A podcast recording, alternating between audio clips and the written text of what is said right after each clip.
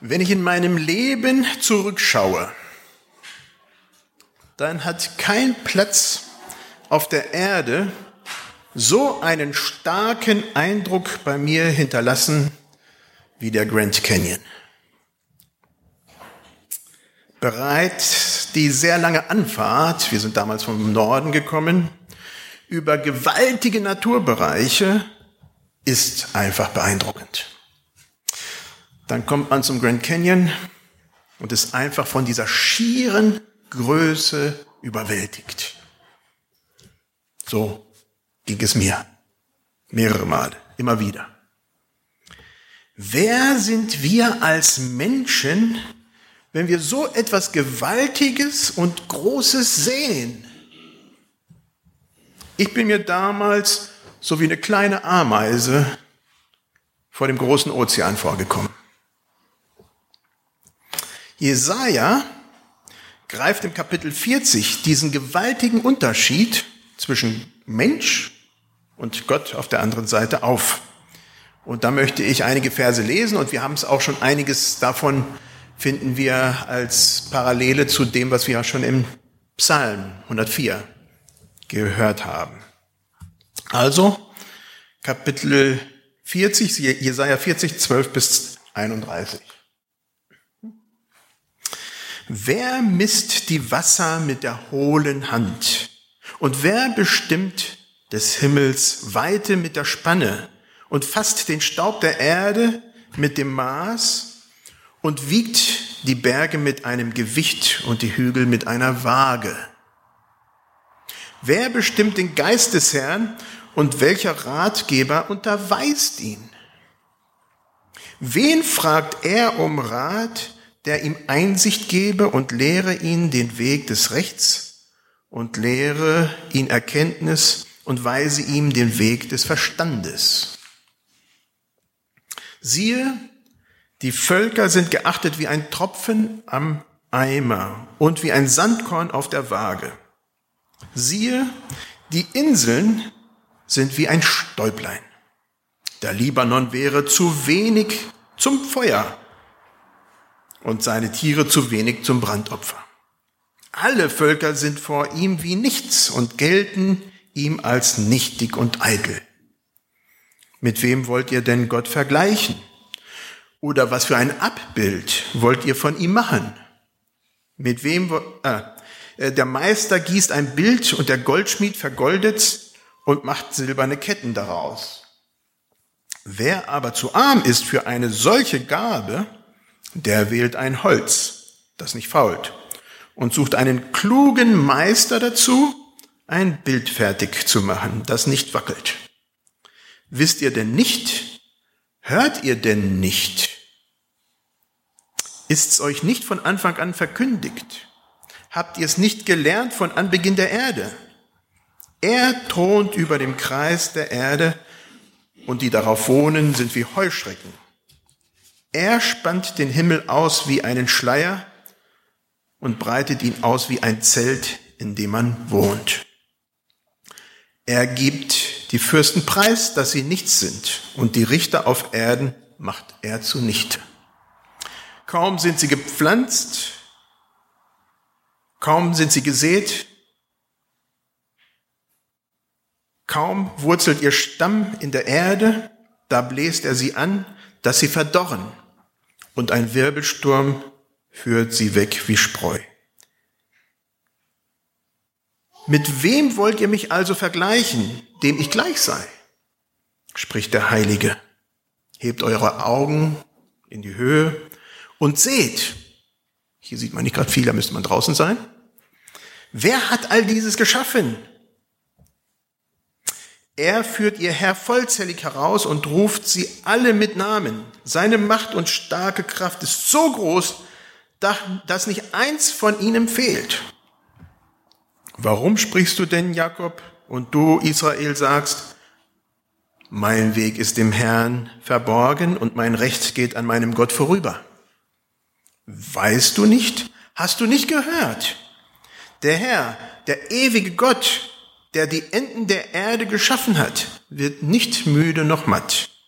Sein Verstand ist unausforschlich. Er gibt dem Müden Kraft und Stärke genug dem Unvermögenden. Jünglinge werden müde und matt und Männer straucheln und fallen. Aber die auf den Herren harren, kriegen neue Kraft, dass sie auffahren mit Flügeln wie Adler, dass sie laufen und nicht matt werden, dass sie wandeln und nicht müde werden.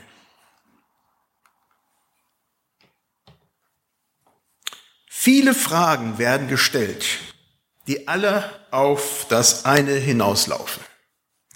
Wer sind wir als Menschen im Vergleich zu unserem Gott?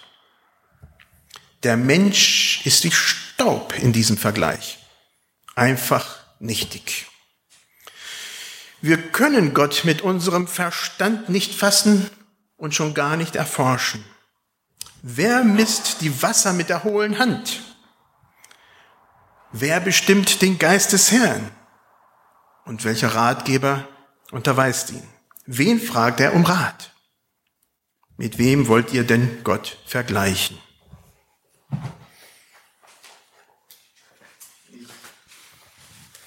Ich habe mal zwei Sachen mitgebracht. Wasser und ein Eimer, einen Putzeimer. So, jetzt will ich einen Tropfen da rein tun und das wird schon schwer genug. Ein Tropfen.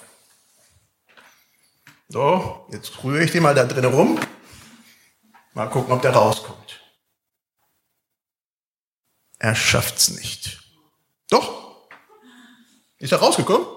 Habe ich nicht gesehen.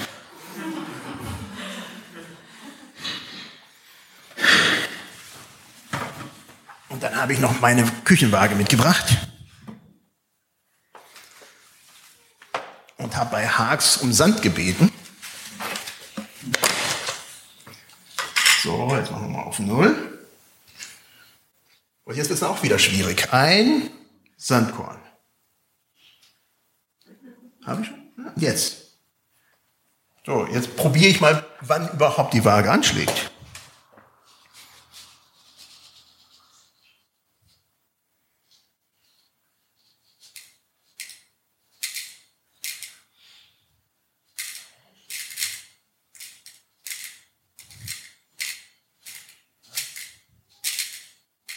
Ja, ein Gramm. Jetzt haben wir es geschafft. Ah, ja, ja, ich dachte, die kommt gar nicht. So. Also das dauert. Ein Korn, Sandkorn, ist nichts. Und ein Tropfen in so einem Eimer auch nichts. Und wenn man jetzt einen heißen Stein nehmen würde, einen Tropfen auf einen heißen Stein, sagt man ja so schön, dann wäre es auch nichts. Da verdampft er gleich. Gott wird in diesen Versen als übermächtig groß, ja, sogar distanziert, erhaben und unverfügbar dargestellt. Gott ist Gott und wir sind nur kleine Würmchen auf dieser Erde. Diese Eigenwahrnehmung von uns Menschen als klein und nichtig war früher wesentlich stärker ausgeprägt als heute. Wenn man gar nicht so lange zurückschaut, dann waren die allermeisten Menschen in der Landwirtschaft tätig. Und bei Katastrophen, und die gab und gibt es immer noch, gab es keine Versicherungen und es gab auch keine staatliche Hilfen. Man war früher den Naturgewalten wesentlich stärker und direkter ausgeliefert als heute. Als ich Umweltschutztechnik gelernt habe, war das ein sehr großer Bereich, den wir mal abgedeckt haben, Katastrophen und wie die sich weiterentwickelt haben. Und doch sterben auch heute in Deutschland genug Leute bei Naturkatastrophen. Bäume stürzen um, Bäche und Flüsse treten über die Ufer, Häuser brennen ab. In solchen Situationen sind wir machtlos, überfordert, klein. Jesaja will uns als Menschen aber nicht kleinreden. Darum geht es hier nicht. Es ist eher der Vergleich mit Gott, der den Menschen so wahnsinnig klein aussehen lässt. Es geht darum, die Größe Gottes zu bestaunen. Und das will ich immer wieder tun. Gott ist unvergleichlich groß. Seine Dimension ist nicht meine Dimension. Seine Größe ist nicht so, dass ich sie erfassen könnte. Seine Gedanken sind anders und höher als meine Gedanken. Wir dürfen einfach nur staunen und uns freuen. Welch einen großen Gott haben wir. Wie wunderbar und hoch erhaben ist er. Über alle Welt, über alle Kreatur ist er Gott in Ewigkeit. Hebt eure Augen in die Höhe und seht, wer hat all dies geschaffen? Als wir jetzt die Tage draußen nachts bei einem wunderbaren, bei wunderbaren Temperaturen die Mondfinsternis sehen konnten, habe ich gedacht, Gott sieht das Ganze nochmal und ich krieg's zumindest hier auf Erden nicht mehr mit. Welch ein Gott. Ich will bei Gott verweilen. Ich will mich an seiner Größe freuen. Das will ich. Bei mir bedeutet es tatsächlich konkret, raus in die Natur zu gehen. Dort spüre ich etwas von seiner Macht und von seiner Herrlichkeit. Im Büro manchmal auch, aber so in den vier Wänden eher ist das arbeitsbedingt äh, doch anders. Besonders wenn ich neue Gegenden erkunde, dann erlebe ich das stärker. Besonders wenn ich auf die Berge gehe. Andere von euch werden Gott ganz anders erleben.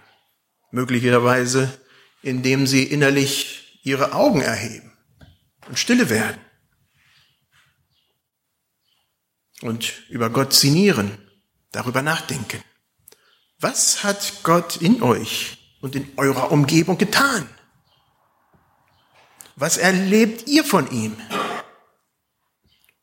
Wo spürt ihr ihn? Schmecket und sehet, wie freundlich der Herr ist, wohl dem, der auf ihn traut. Und dann kommt in der Mitte des Textes ein Abschnitt, der sich, Abschnitt, der sich auf die Götzen bezieht. Wer Götzen verehrt und reich ist, der lässt sich was aus Gold oder anderen teuren Materialien machen.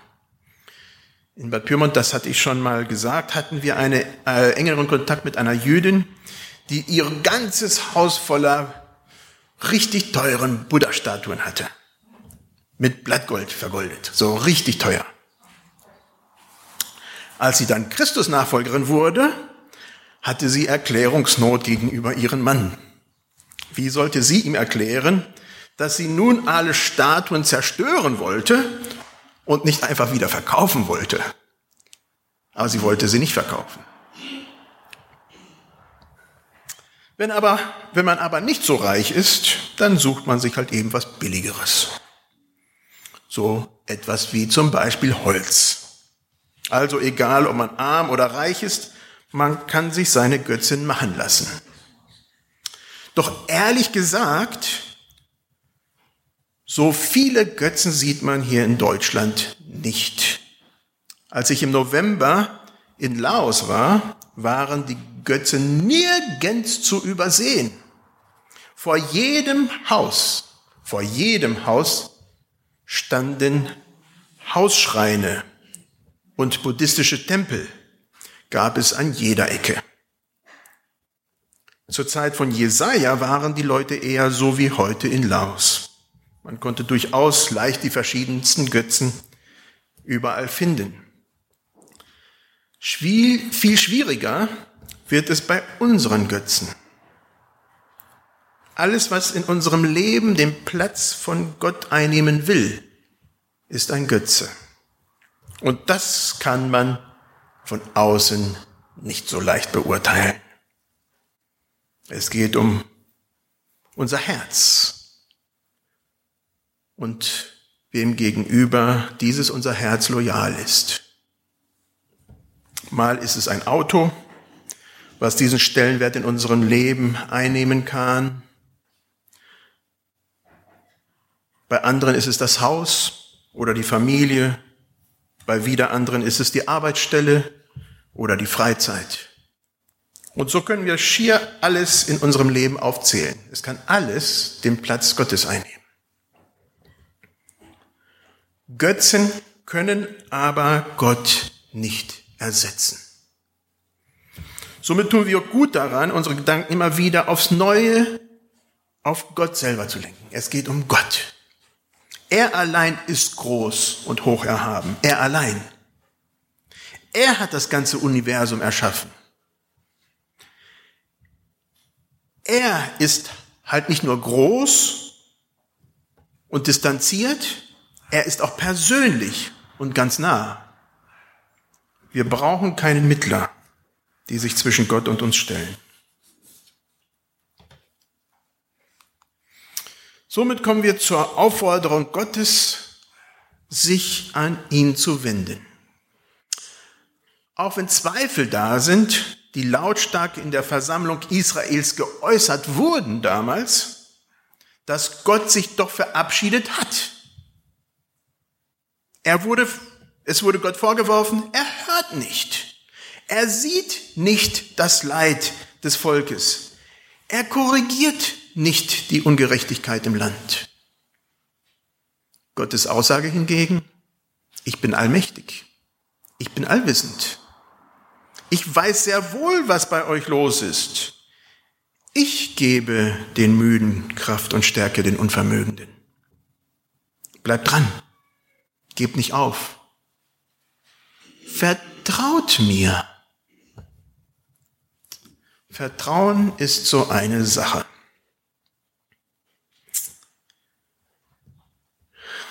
Die fällt uns schwer. Wir wollen kontrollieren und bestimmen.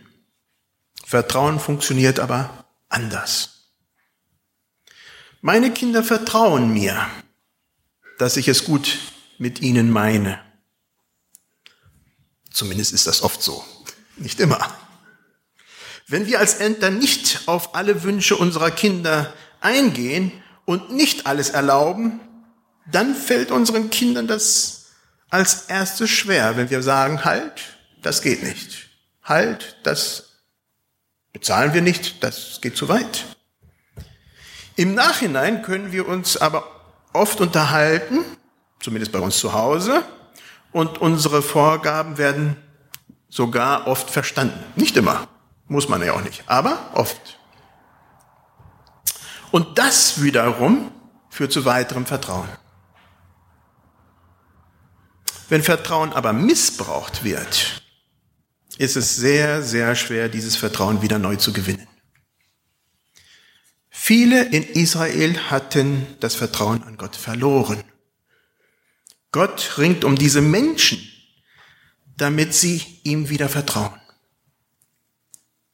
Allerdings funktioniert es nicht so, dass jeder ab sofort immer das bekommt, was er haben möchte.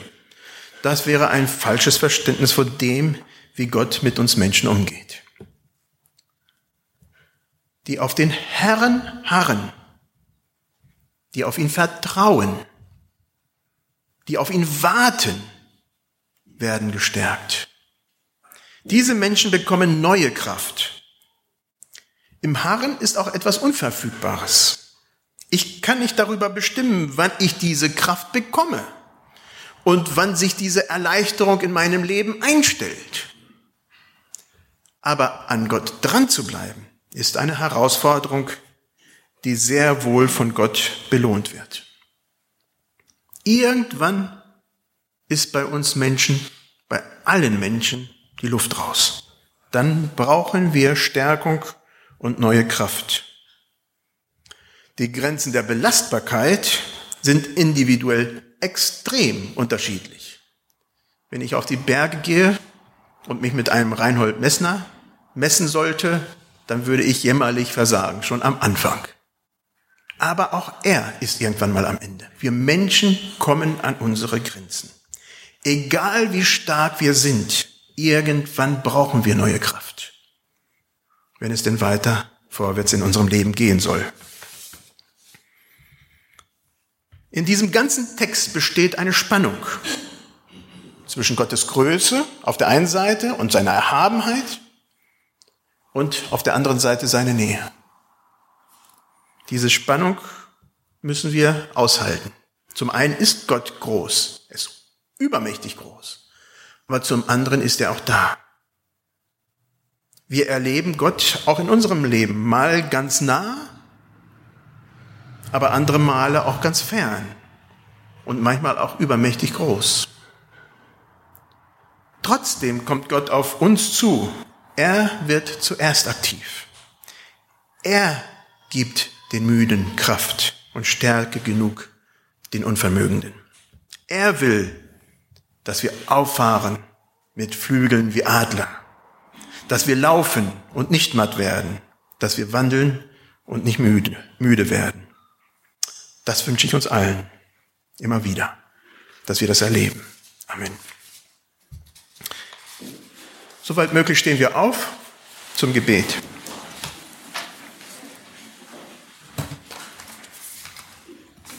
Herr, ich danke dir